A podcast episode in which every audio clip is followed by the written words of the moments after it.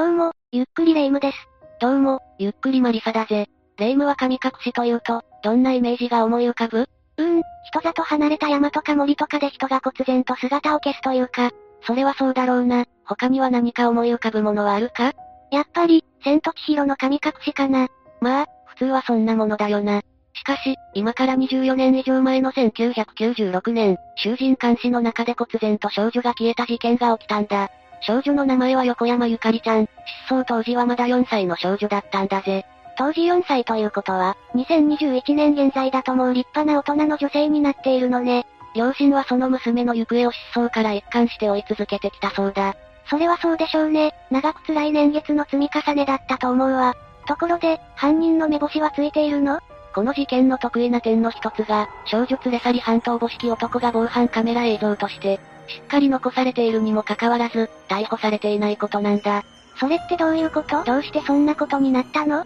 よしそれじゃ、謎が謎を呼ぶ太田市少女失踪事件について紹介していくとするか。それではゆっくりしていってね。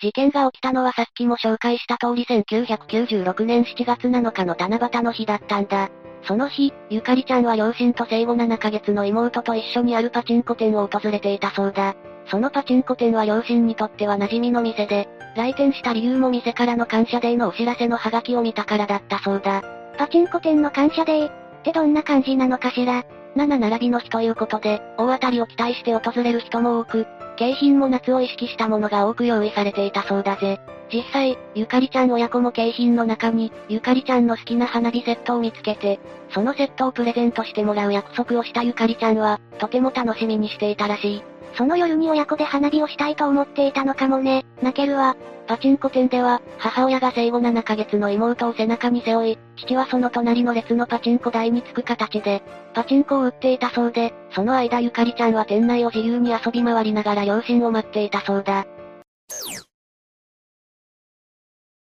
でも、今は子供連れでパチンコ店に出入りしている人なんていないわよね今は業界の自主規制も、世間の目も厳しくなっていて、堂々と子連れでパチンコ店へ、出かける人など皆無に等しいと思うけど、今から約30年から25年ほど前までは、無法地帯に等しかったと証言する人も少なくないんだぜ。無法地帯すごい例えだけど、それだけルールが緩かったということね。ああ、実際その頃だってパチンコ店側としてはもろ手を挙げて子連れ歓迎と、呼びかけていたわけじゃないんだぜ。しかし、お客側のモラルも低かったし、店側もいちいち厳しくしていたらせっかくのお客が、厳しくないお店の方へ行ってしまう、と思うと強く出られなかったようだな。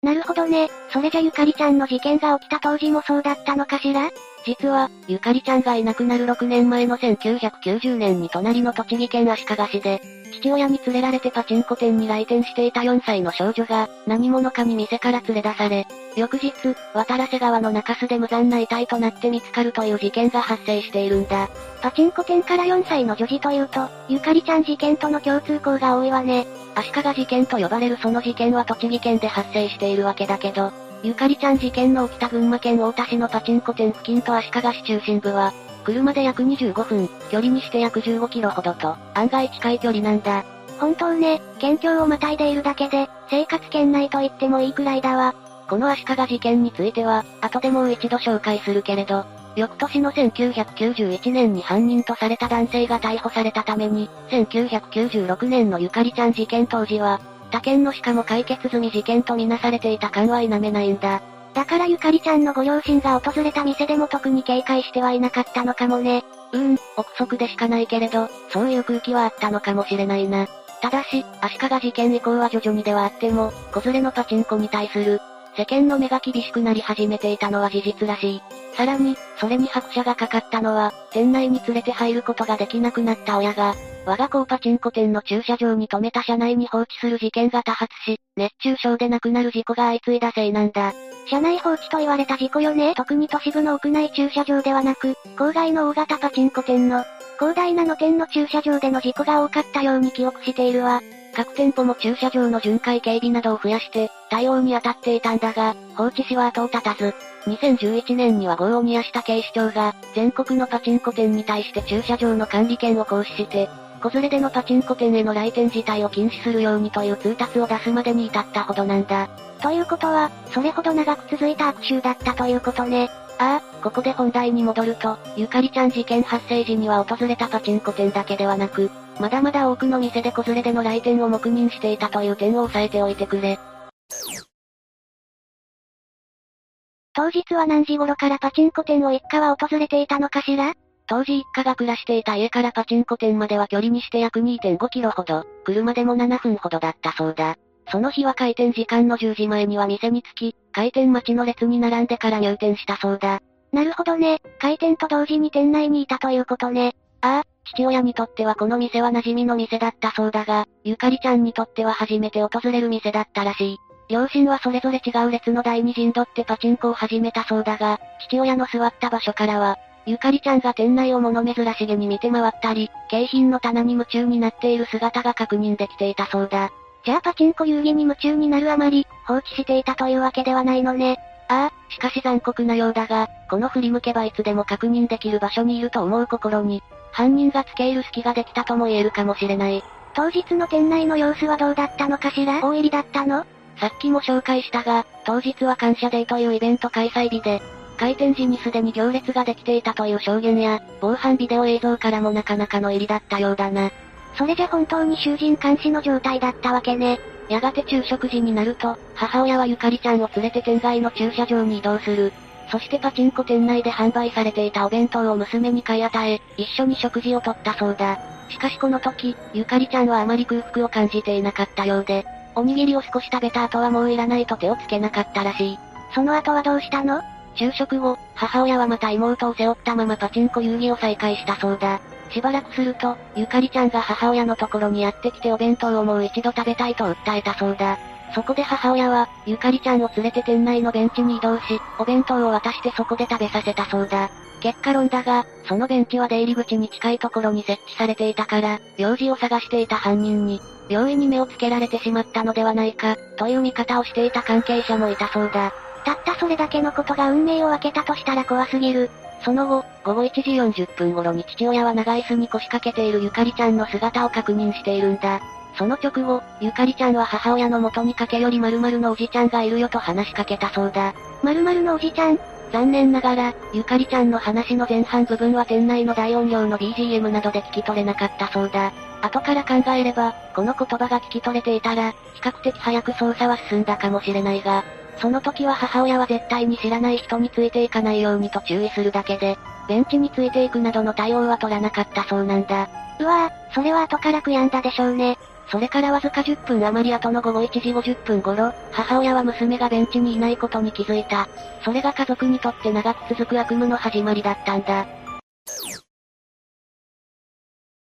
母親は急いで店内の父親の元に駆けつけ、ゆかりちゃんがいないことを訴えた。事実、ベンチには母親が娘に与えたジュースと、おにぎりだけが置かれているだけで、店内をくまなく探しても、まさしく神隠しにあったように、ゆかりちゃんの姿はなかったんだ。父親はすぐに店を飛び出し、マイカーの止めてある駐車場や店の前の県道142号線周辺を探したが、ゆかりちゃんの姿は、書き消えたかのようになかったそうだ。周囲にも大勢の人がいたのに、まさに神隠しね。実はこういうシチュエーションはパチンコ店に限らず、意外とどこでも起こりやすいんだ。こういうシチュエーションって、どういう意味？夫婦二人で子供を連れてお出かけした時に起こりがちなんだが、お互いに相手が子供を見ていてくれるだろうと思い込んでしまい、実際にはどちらも子供から目を離してしまっているということがあるんだぜ。母親だけ、父親だけのお出かけなら自分がずっと見ていなくちゃと緊張感があっても、二人だと自分が手を離せないのはわかるだろうから、言わなくても見ていてくれるだろうと、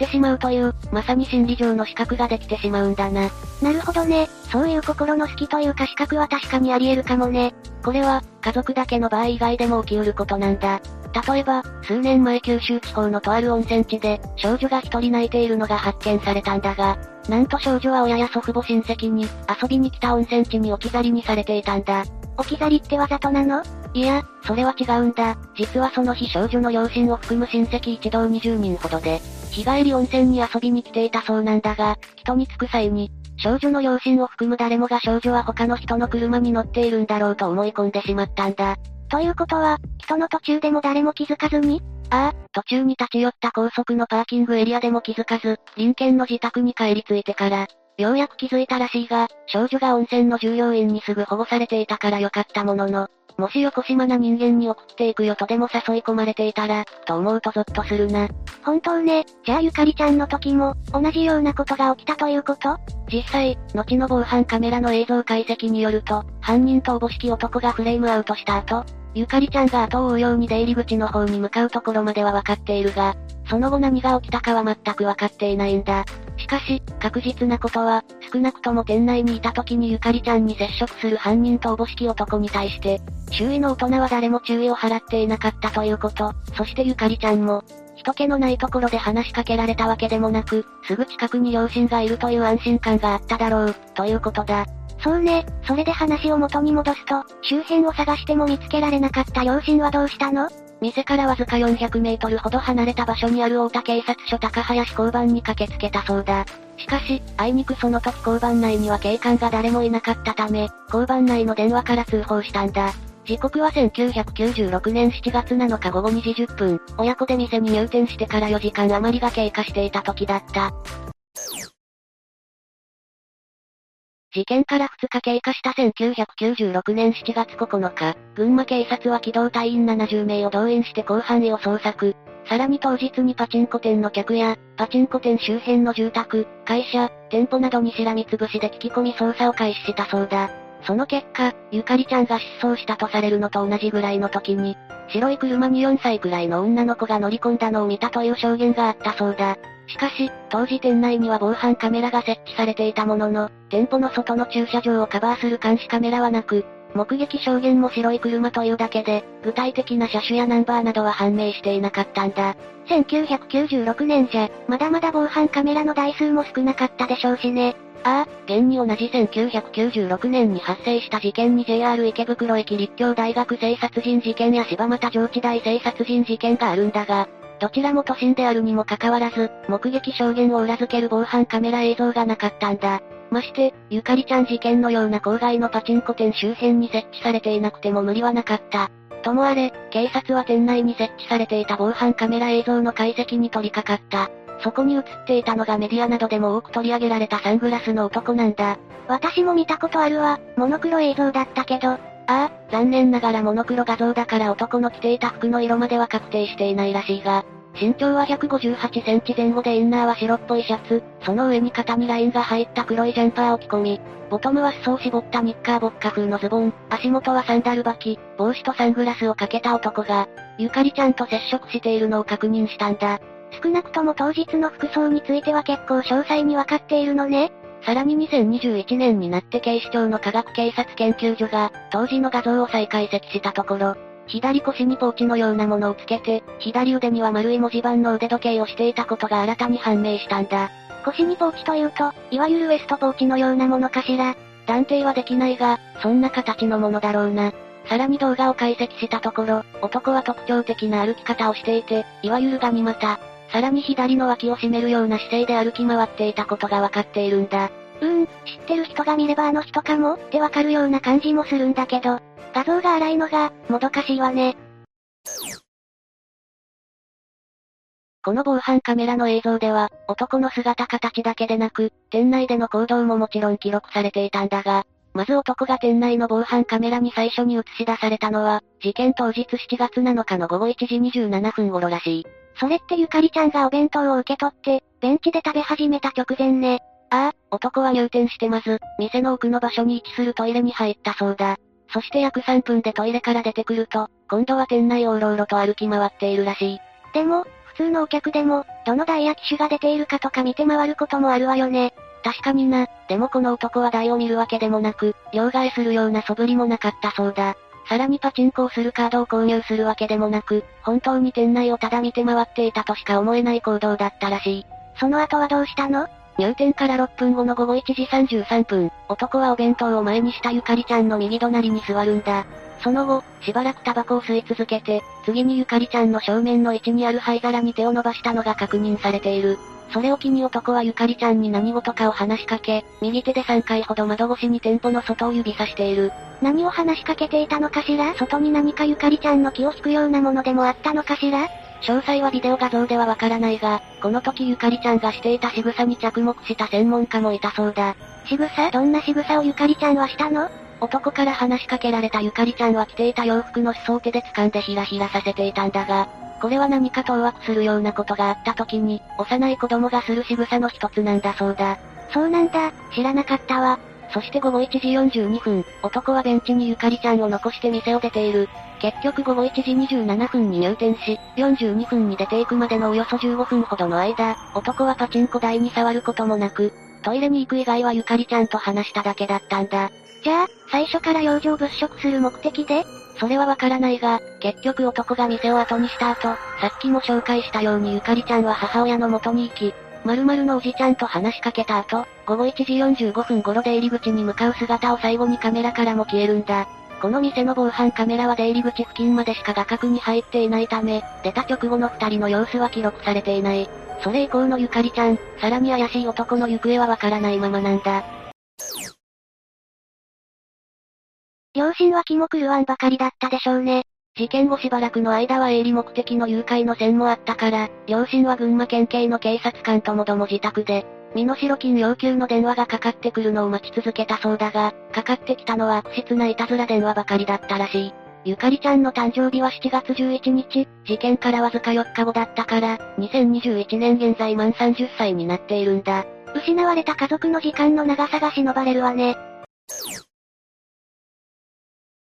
さっき足利事件について少し触れたが、実は1979年以来、群馬県と栃木県にまたがるエリアで、幼い少女を標的とした事件が連続して起きているんだ。幼い少女を標的に一体何件くらい起きているの？条件を被害者の年齢が4歳から8歳まで、行方不明現場がパチンコ店、発生日時が週末や祭日、